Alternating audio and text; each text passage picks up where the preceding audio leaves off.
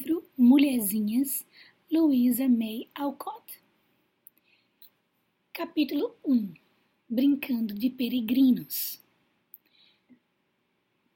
Sem presente, o Natal não é Natal, murmurou Jó, estendida sobre o tapete. É tão triste ser pobre, suspirou Meg, fitando seu vestido velho. Não acha justo que umas moças tenham tantas coisas, ao passo que outras nada possuem, ajuntou a pequena Amy, com um suspiro profundo. Mas temos papai e mamãe, disse Betty, alegremente, do seu canto. E nós temos umas às outras também. As quatro faces juvenis brilharam aos lampejos do fogão aceso, e essas palavras joviais mas, mas entristeceram novamente quando Jó lhes disse com amargura: Não, agora não temos pai e talvez não tenhamos tão cedo. Embora lhe faltasse coragem para acrescentar: Nunca mais. Quem sabe?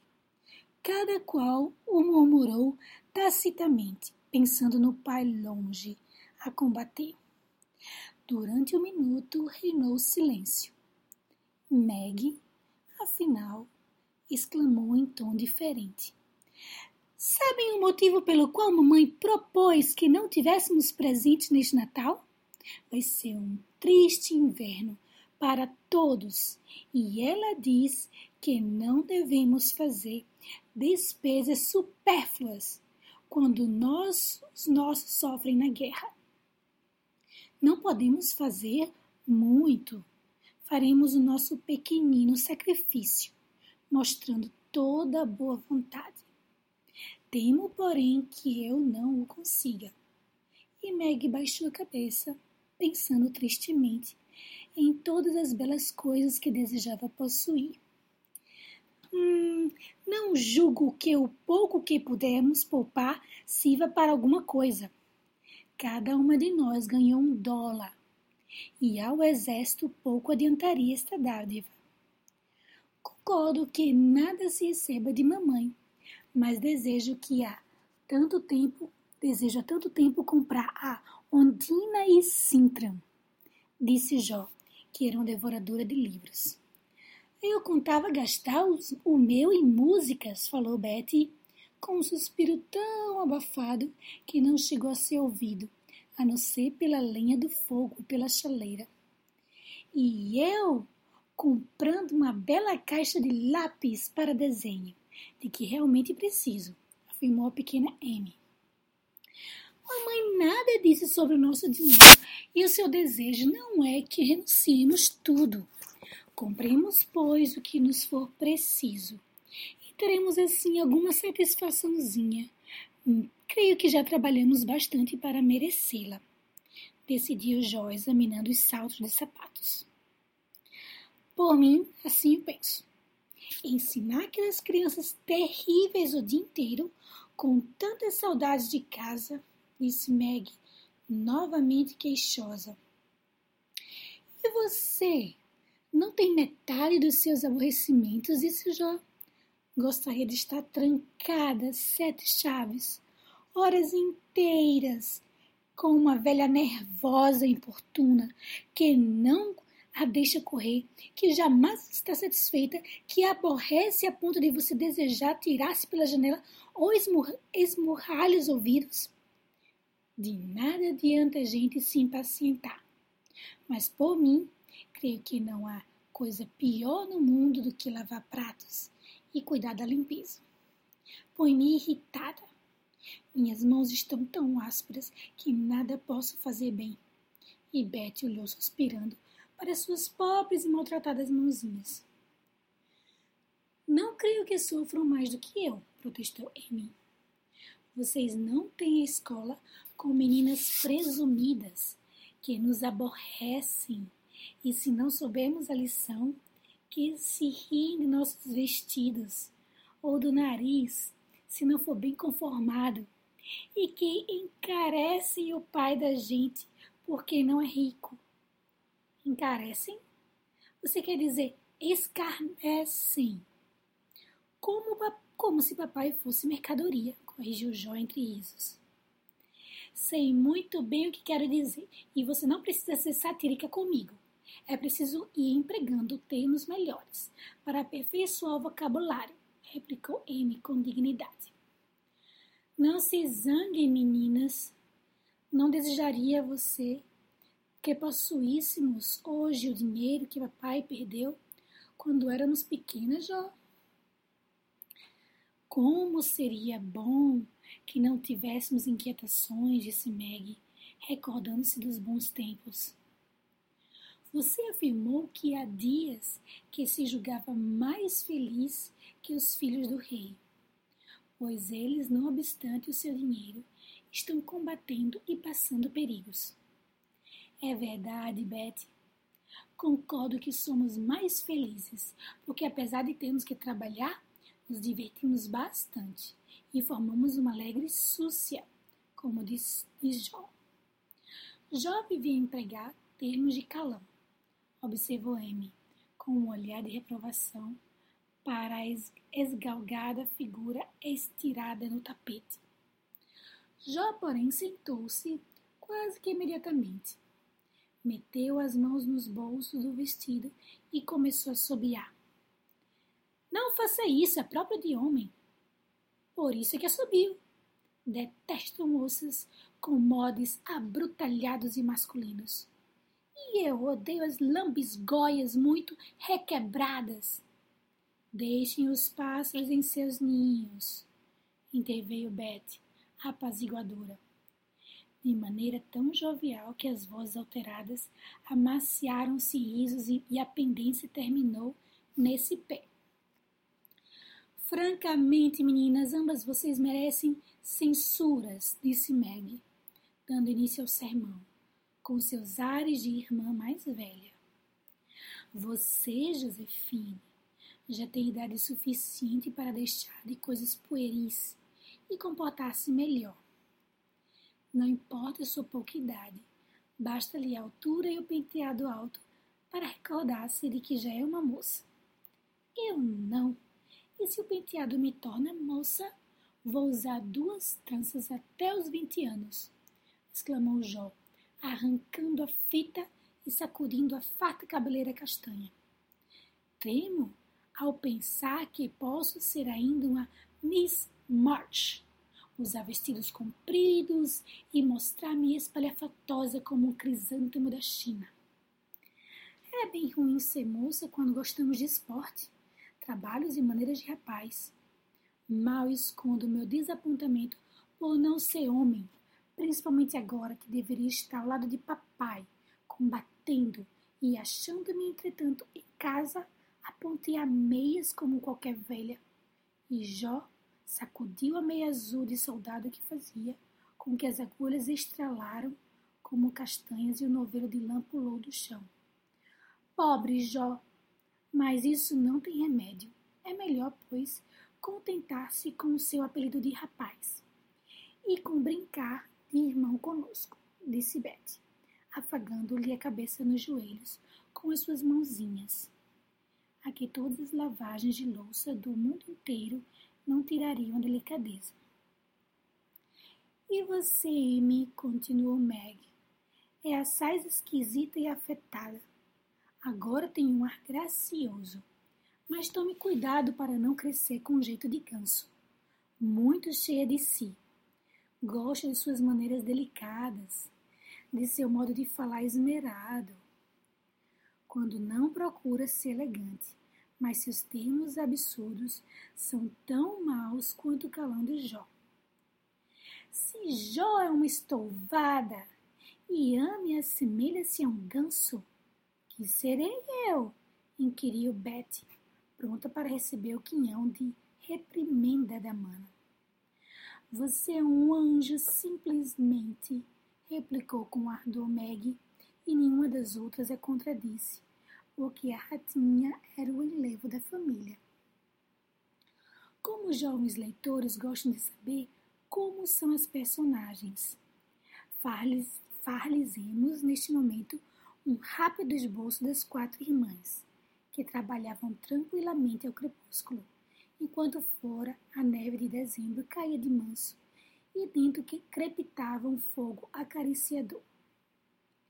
Achavam-se em uma confortável sala antiga, não obstante o tapete desbotado, e a mobília e a simplicidade da mobília. Viam-se nas paredes alguns belos quadros. Havia livros pelos cantos, floresciam crisântemos e rosas do Natal nas janelas, sendo um ambiente de quietude e alegria. Margaret, a mais velha das quatro, tinha 16 anos. Era linda, cheia de corpo e atraente, de grandes olhos, sedosos e abundantes cabelos castanhos, boca delicada, mãos muito alvas que eram seu orgulho. Jó, de 15 anos, excedia em altura, magra, esgrouviada, parecia nunca saber o que fazer dos braços compridos demais. Tinha boca de expressão enérgica, nariz petulante, olhos cinzentos e vivos que pareciam ver tudo e se mostravam às reveses coléricos, joviais e pensativos. A espessa cabeleira era só o que possuía de belo. Trazia, porém, o mais das vezes, presa numa coifa para poder mover-se desembaraçadamente. Tinha espáduas arredondadas, pés e mãos grandes, e lançava olhares de esguelha, esguelha para seus vestidos, com inquietação da menina que se transformava com rapidez em mulher mesmo sem o desejar. Elizabeth, ou Beth, como todos a chamavam, era uma rosada adolescente de 13 anos, com finos cabelos, olhar brilhante, maneiras tímidas, voz suave e uma expressão de candidez, que raras vezes se mudava em, outra. O pai chamava-lhe de sua pequenina Dona Tranquilidade, e esse nome ia, ia lhe acalhar Parecia mesmo que vivia num mundo todo seu, muito feliz, dando-se bem unicamente com os poucos a quem amava e em quem depositava confiança. M, conquanto fosse caçula, era a mais importante de todas, pelo menos em sua própria opinião. Menina muito clara, de olhos azuis, louros cachos encaracolados sob os olhos, pálida e magra, portando-se sempre como uma dama zelosa de suas maneiras. Eis o retrato da, os retratos das quatro irmãs. O relógio bateu seis horas, e depois de varrer limpar o fogão, Betty pôs embaixo um velho par de chinelos a aquecer. A vista dos mesmos produziu nas moças bom efeito, pois mamãe estava a chegar e todas se preparavam para saudá-la alegremente. Meg interrompeu o sermão e acendeu a luz. Amy saltou da preguiçosa sem ser chamada. E Jó, esquecida do cansaço, acocorou seu fogão, mantendo os chinelos mais perto do fogo. Estão muito estragados. Mamãe precisa de um par novo. Penso que lhe posso, eu penso que lhe posso dar um com, com o meu dólar, disse Betty. Sou eu quem dou, gritou Amy. Eu, que sou a mais velha, principiou Meg, mas John interrompeu enérgica. Eu sou o homem da casa, visto o papai não está.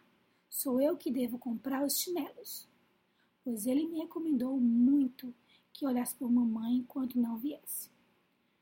Todas o podemos fazer, replicou Betty.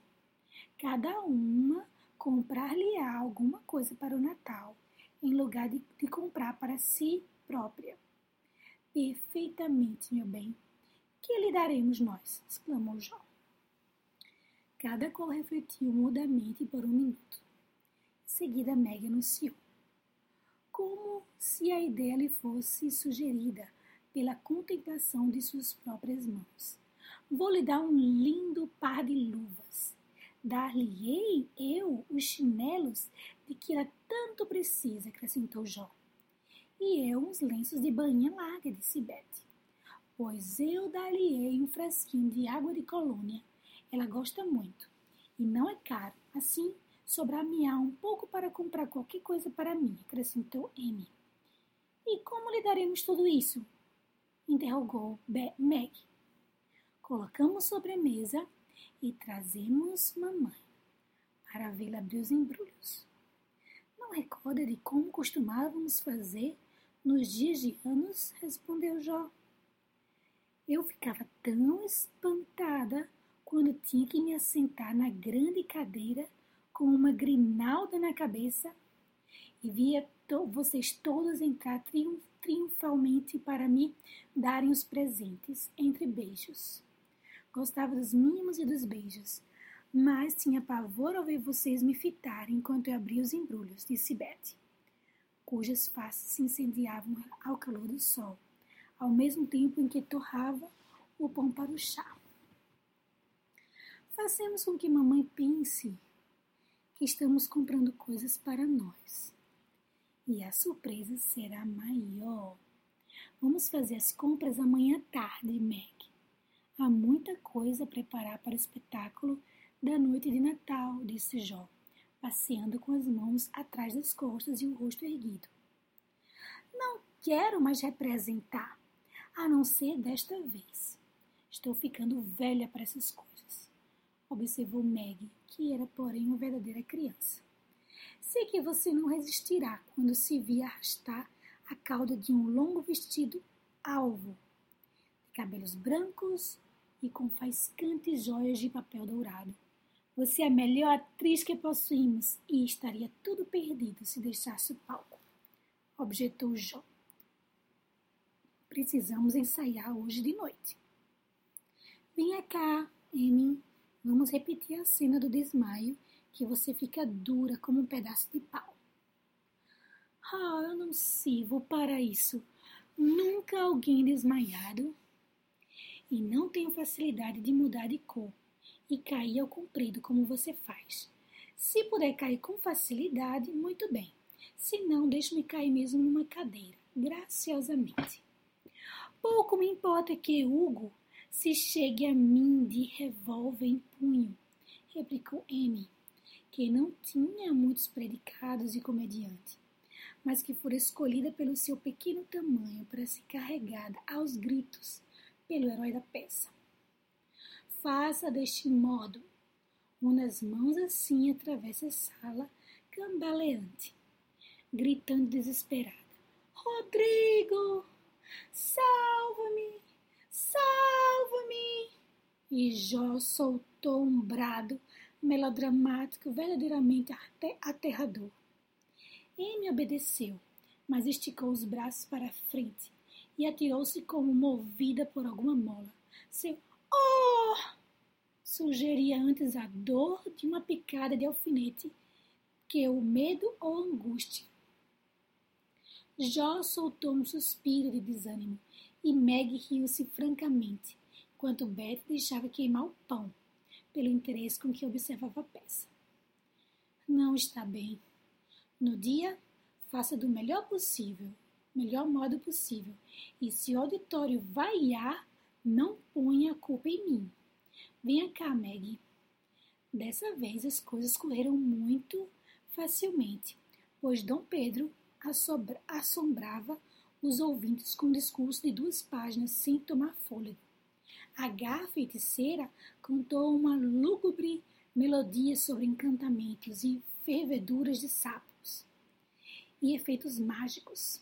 Rodrigo quebrou violentamente os grilhões, separando-os, e Hugo morreu supli supliciado pelos remorsos e pelo arsênio soltando um selvático ah! É o que temos de melhor, disse Meg, quando o perverso morto se sentava e esfregava os cotovelos doloridos. Não sei como você pode idealizar e encenar coisas tão lindas, Jó. É uma verdadeira Shakespeare! exclamou Beth, que cria firmemente na espantosa genialidade das irmãs. Nem tanto, retorquiu modestamente Jó. Eu julgo boa a maldição da bruxa, Uma tragédia lírica é bem bonita, mas não gosto de ensinar Macbeth, porque só temos um alçapão para banco. Precisei sempre de fazer o papel de assassino. O que vejo ante dos meus olhos é um punhal, murmurou Jó, volvendo os olhos e tentando agarrar a imaginária arma, como se já tivesse assistido a algum famoso trágico representar o referido papel. Não, é o garfo de torrar, tendo espetado o chinelo de mamãe, em vez de pão, gritou Meg, e o ensaio finalizou numa explosão de gargalhadas. Fogo encontrar vocês satisfeitas, minha fi minhas filhas, disse uma voz amiga à porta. Os atores e a assistência viraram-se para saudar uma, uma senhora robusta, com um sorriso verdadeiramente delicioso. Não era uma mulher elegante, mas para os filhos, as mães são sempre atraentes e as meninas julgavam que aquele capote pardo e aquele chapéu fora da moda cobriam a mulher mais gentil do mundo. Queridinhas, como passaram o dia? Havia tanto que fazer que não pude vir para jantar. Veio alguma visita, Betty? E você, Meg, como vai de, de defluxo? Jó, você parece morta de cansaço. Venha beijar-me, pe pequerrucha. Enquanto fazia suas perguntas maternais, a senhora March desembaraçava-se do vestuário molhado, calçava os chinelos quentes e confortáveis e sentava-se na preguiçosa, puxando M para o regaço, preparando-se para gozar a hora mais feliz do seu tribulado dia. As meninas saltitavam, procurando meios de confortá-la, cada qual a seu modo. Meg preparou a mesa de chá, Jó foi buscar lenha e escadeiras, derrubando e virando tudo quanto pegava, num barulho ensurdecedor. Beth corria para cá e para lá, da sala para a cozinha, calada e atarefadíssima. E Amy, enquanto isso, dava ordens a todas, mas permanecia de braços cruzados. Quando estavam todas reunidas ao redor da mesa, Senhora March, com um semblante inundado de alegria, exclamou: Tenho uma notícia alegre para vocês. Depois do chá, um sorriso rápido e brilhante volteou à mesa, como um raio de sol. Betty alçou as mãos Esquecia do biscoito que sustinha. E Jó tirou longe o guardanapo, gritando: Uma carta, uma carta! É notícias do papai! É, uma longa carta. Ele está bem e acha que passará o inverno melhor do que nós, receosas, julgávamos. Manda os melhores votos de um bom Natal e uma mensagem especial para vocês disse ainda a senhora Marsh, batendo no bolso como se nele escondesse um tesouro. Apressemo-nos, então. Acabe logo com isso, Amy, exclamou Jó, engasgando-se com o chá e deixando cair o pão, mais a manteiga, sobre o tapete, na presença de ouvidas novas. Betty não comeu mais mas de rojo sentar-se no seu canto sombrio, a meditar sobre o prazer que iam ter quando as outras estivessem prontas. Penso que seria esplêndido para papai ir como capelão quando estivesse muito velho e já sem forças para ser soldado, Meg com vivacidade. Se eu pudesse ir como um tambor, ou como vivan, como é mesmo o nome? Ou enfermeira, Assim poderia estar junto dele e auxiliá-lo, gemeu Jó ao lado. Deve ser bem desagradável dormir numa barraca, comer toda espécie de comidas mal feitas e beber e beber com uma caneca de folha, suspirou Amy. Mamãe, quando será que o papai volta? perguntou Betty, com um soluço na voz. Dentro em poucos meses, filha, desde que não adoeça. Ele permanecerá no seu posto enquanto preciso for e não devemos chamá-lo um minuto antes sequer de poder ser dispensado. Venho agora ouvir a leitura. Naqueles tristes dias, poucas eram as cartas que não comoviam, especialmente se fossem de chefes de família para seus familiares. Nesta contavam-se as fadigas sofridas, os perigos arrostados, as imensas saudades suportadas. Era uma carta jovial, esperançosa, cheia de minu minudências da vida do campo, de marchas, de notícias militares, e só no final se expandia o coração do missivista em paternal amor, anelando por tornar a ver as filhinhas em sua casa longínqua.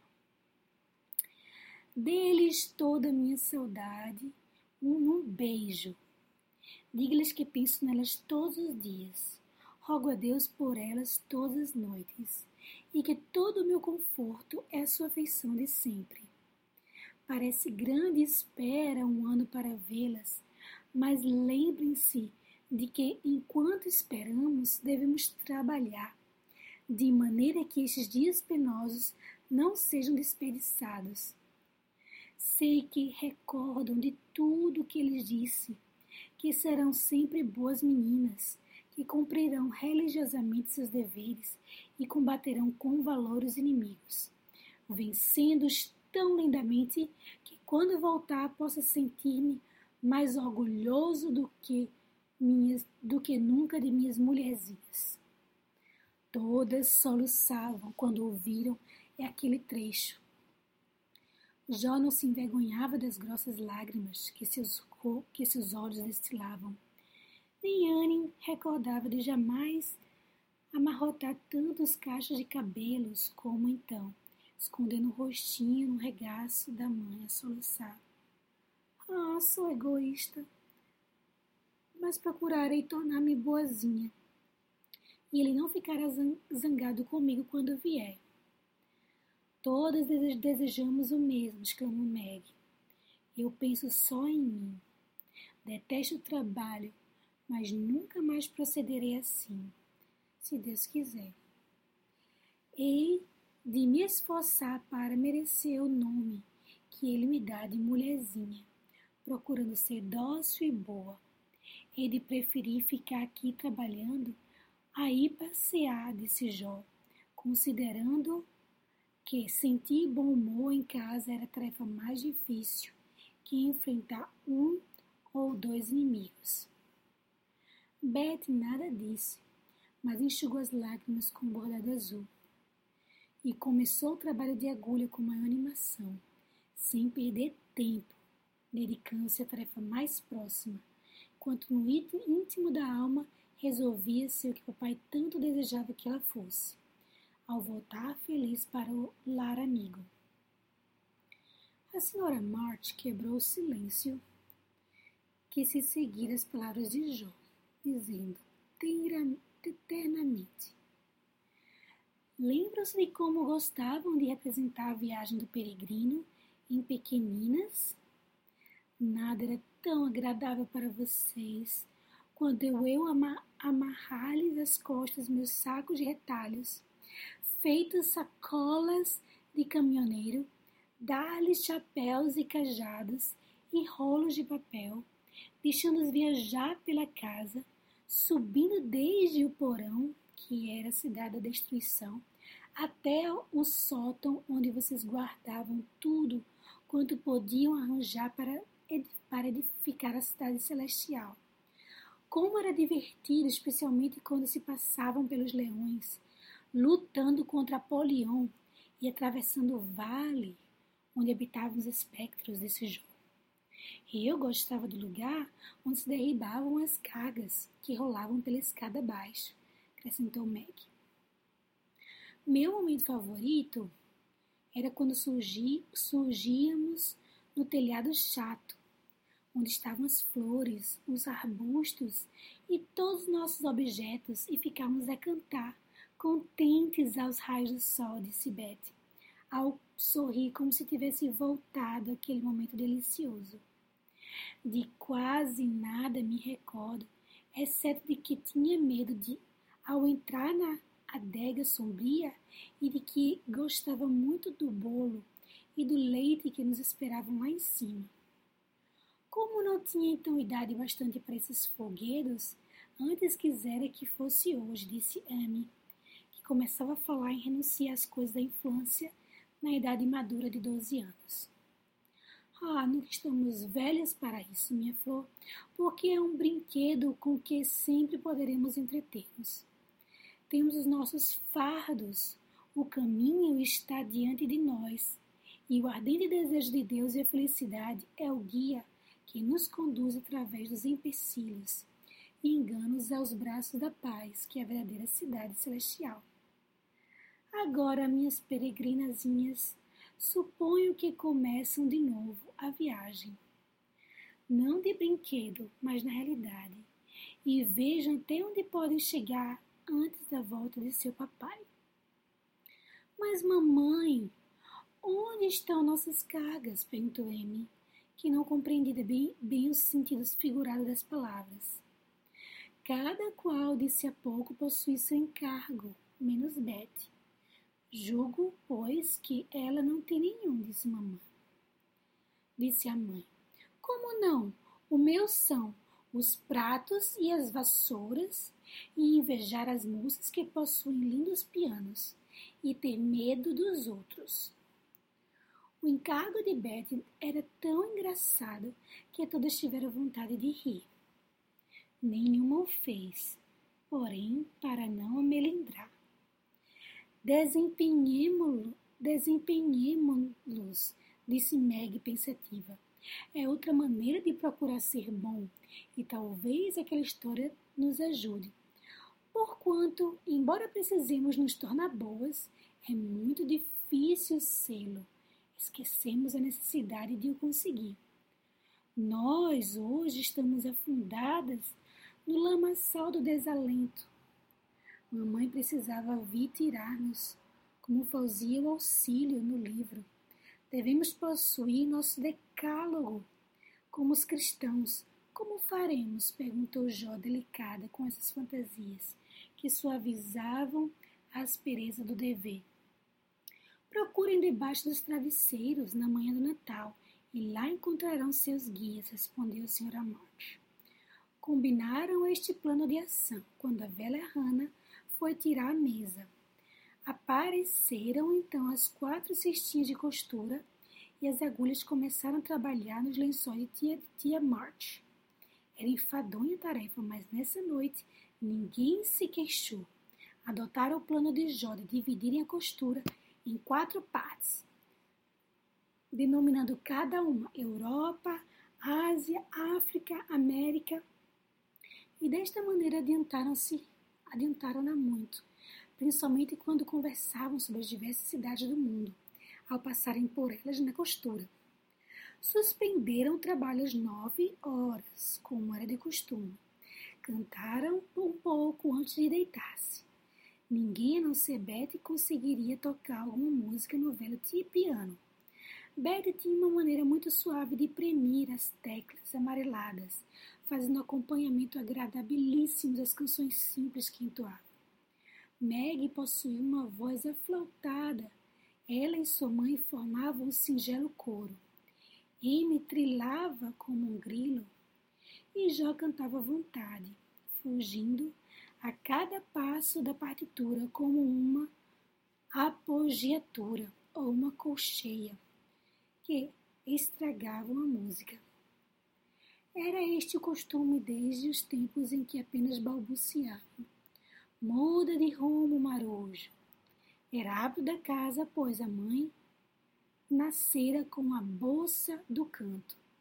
O primeiro som que se ouvia da manhã era sua voz, a ocupar-se com os arranjos caseiros. O último, à noite, era ainda sua voz alegre, pois as meninas jamais se consideravam muito grandes para dispensar tão embaladora cantiga.